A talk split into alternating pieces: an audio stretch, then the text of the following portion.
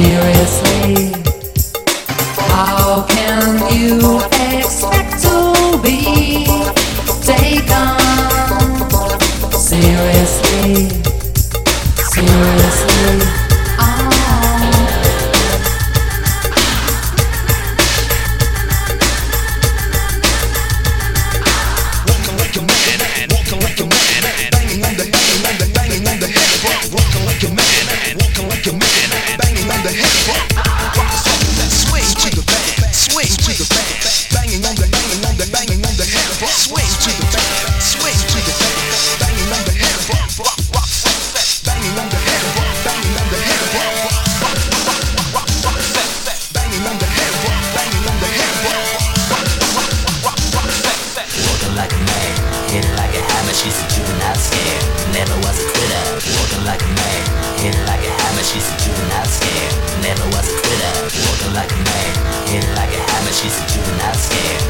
on the banging on the